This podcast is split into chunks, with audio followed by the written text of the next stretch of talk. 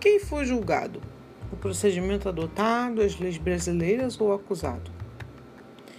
Muito embora alguns fanáticos tenham dito que aqueles que se chocaram com o quadro jurídico da prisão do Daniel Silveira sejam histéricos e atrapalhem o governo, se faz necessária uma explicação sobre algumas coisas. A sensação foi de fim de mundo para muitos ao receber o resultado da Câmara porque confirmaram diversos temores. Até onde sabido, certas declarações dadas nesta segunda-feira, 22 de fevereiro, sobre financiamento internacional no âmbito do inquérito do fim do mundo são a coisa mais grotesca que teremos o desprazer de enfrentar nos próximos dias. Primeiro, porque o inquérito tem referência sigiloso para advogados dos acusados.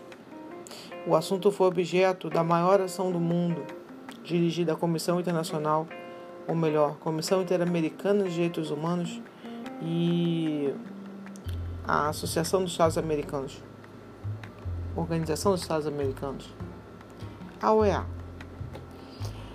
Bem, segundo, porque os condutores do inquérito não entendem nada de AdSense, que é a política de pagamento do Google, e de formas de financiamento de internet, estão criando um factóide para tentar atingir o mesmo objetivo desde 2018, o governo. Tampouco de crowdfunding, como Apoia-se, não sabem quanto custa equipamento de filmagem, câmera, kits de youtuber. Não sabem de nada. Julgam mesmo assim. Todo inquérito torce o direito para incriminar aquele que não cometeu crime algum. Alguns dizem que o direito é instável desde o impeachment da ex-presidente Dilma. Aqueles que afirmam isso não sabem como a carreira do direito é engessada, como se cumpre linhas e vírgulas nos fóruns do país. Ainda, como a tendência na academia brasileira é considerar o Brasil melhor do que todos os outros países em termos acadêmicos, o Brasil nega a validação a diplomas oriundos de grandes universidades europeias. Eu tive um amigo que teve o diploma da Universidade de Lyon negado. Por aí. Os pesquisadores das universidades públicas brasileiras se acham. O sistema foi muito rígido até agora. Pensávamos que a formação de uns e outros era deficiente, mas no, eu estou no meio acadêmico. E conheço muita gente de qualidade, com raciocínio liberal e conservador. Mas sim, os esquerdistas estão em maior número. Para nós, essas decisões todas são de uma violência psicológica insuportável. Por isso estudei e comecei no jornalismo.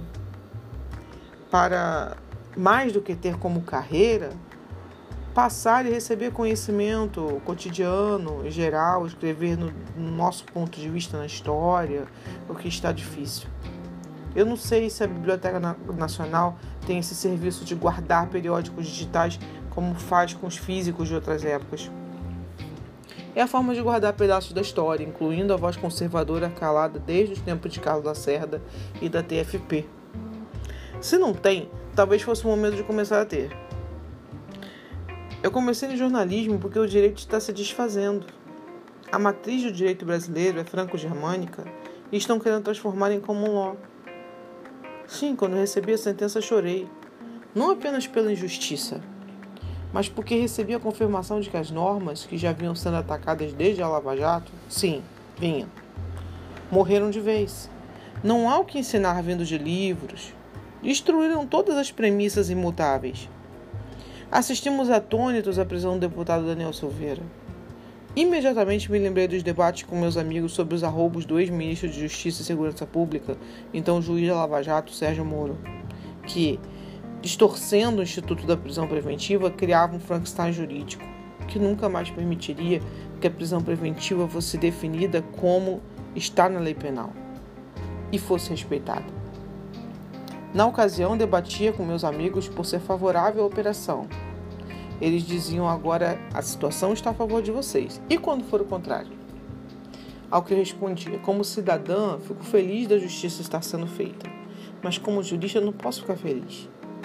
Tenho esse dilema constante. Com a prisão do deputado, recentemente, esse temor voltou, agora amplificado. Ninguém está seguro. Acabou o Estado de Direito no Brasil. De fato. Porque uma coisa é dizer que o Estado de Direito funciona e as instituições também. Outra coisa é você saber que a lei será aplicada conforme a mentalidade do juiz, que existe tratamento diferente para pessoas, principalmente de direita e esquerda. sabendo que os seus valores mais caros podem te levar para a prisão sem lei que defina.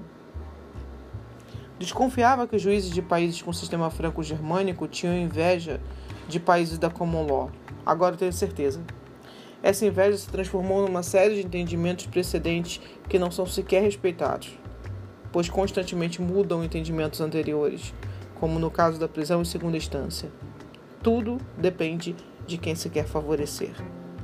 É um caos. Eu sou Renata Araújo e esse é o podcast do Vida Destra.